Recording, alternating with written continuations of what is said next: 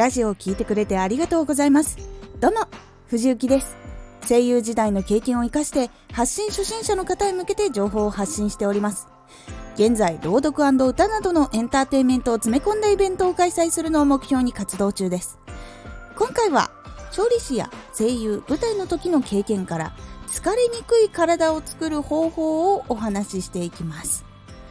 実は疲労回復イコール体を休ませると思う方もいますが疲労の状況によっては軽い運動が効果がある時もあります。疲労回復のための運動にも意味がある。精神的な疲労である場合軽い運動が気分転換になるためいいとされています。軽い運動はお散歩みたいな本当に軽いやつ他にもお散歩の後やお風呂の後にストレッチをすることでコンピューター作業とかねによる疲労軽減に効果があります。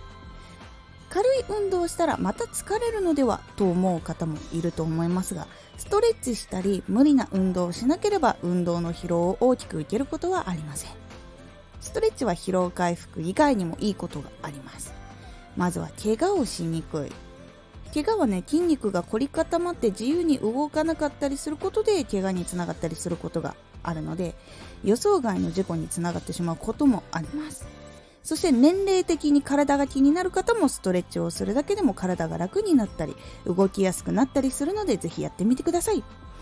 他にも血流を良くしてくれます。男女問わず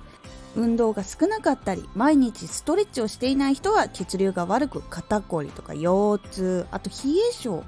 に悩まされる方が多いように思います。血液は栄養もね運んでくれるので結構重要な役割を持っています。なのでね疲れの物質あと老化の物質で疲労物質を外に出すためにも働いてくれています。その流れを良くすることで見た目が変わったり栄養の吸収が良くなったり疲労回復が早くなったりします。ストレッチと運動はかなり効果大です。毎日することが最初は難しいかもしれませんが気がついた時にちょっとだけストレッチをしてみるとかちょっと歩いてみるところから始めてもいいと思います。私は学校通ってた時も歩いていたりしたし今では現場に行く時はちょこちょこ歩くようにしているのでそれを利用して運動しています。外に出ない時はリングフィットで体を動かして筋肉の維持とかあとはストレッチで体をほぐすようにしております。健康のために少しずつ始めてみるのはどうでしょうか。今回のおすすめラジオ。ラジオを収録したり声を発信している人たちにもおすすめ。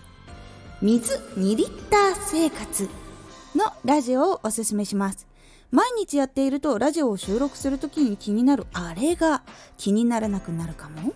気になった方はラジオの概要欄の URL から聞いてみてください。このラジオでは声優時代の経験を生かして初心者でも発信者になれるラジオを放送中。最新情報を逃さず受け取りたい方はフォローがおすすめです。アーティスト YouTuber 配信活動などで感じたことも発信していきますのでぜひ活動の参考にしてみてください。ではまた。